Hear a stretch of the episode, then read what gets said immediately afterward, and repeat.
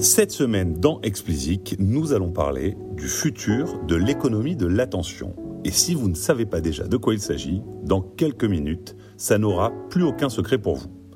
Nous continuerons sur un sujet plus léger. J'avais envie de parler de la tentative de Justin Bieber de s'assurer une place de numéro 1 au Billboard avec Yumi en demandant à ses fans de l'aider à tricher. Alors qu'est-ce que l'économie de l'attention? Il s'agit d'une branche des sciences économiques qui fait de l'attention du consommateur une ressource rare à cause de la prolifération d'offres. L'attention qu'arrive à susciter un produit ou un service est l'élément principal pour mesurer sa valeur. Dans le domaine qui nous intéresse, ici, il s'agira particulièrement de l'offre abondante de divertissement qui nous est proposée sur nos devices et objets connectés. Devant cette abondance, les consommateurs vont effectuer des arbitrages et choisir les offres qui correspondent le mieux à leurs attentes. Ces dernières années, l'abondance est devenue indigeste. Nous sommes entrés dans une phase de saturation et les prochaines années verront les consommateurs opérer des choix de plus en plus radicaux. Les plateformes de streaming audio sont nombreuses et proposent quasiment toutes la même offre. L'offre de podcast exclusif, censée aider à différencier les services entre eux, tout en rétablissant les marges, ne produit pas encore d'effet.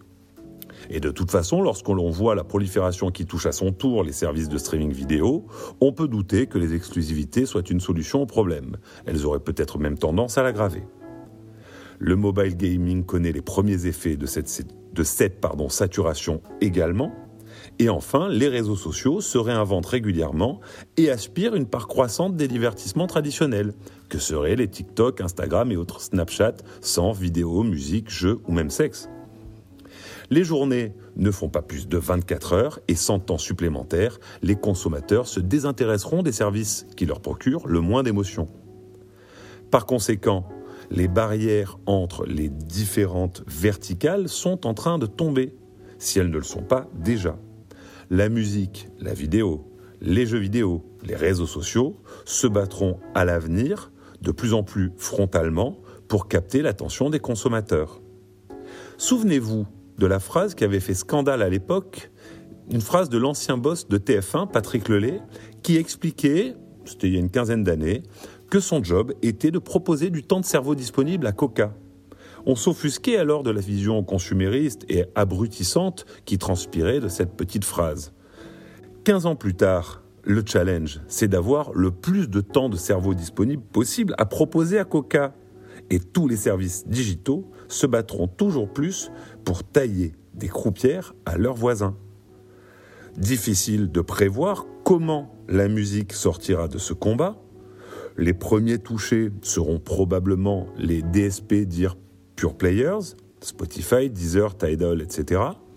Ils risquent de s'essouffler devant, d'une part, les GAFA, qui ont une stratégie globale pour capter l'attention et des moyens illimités, ou quasiment, et d'un autre côté, les pure players venant de l'audiovisuel comme Netflix ou Disney, ou du gaming, qui sont toutes deux, euh, l'audiovisuel et le gaming, des industries bien plus riches que celles de la musique.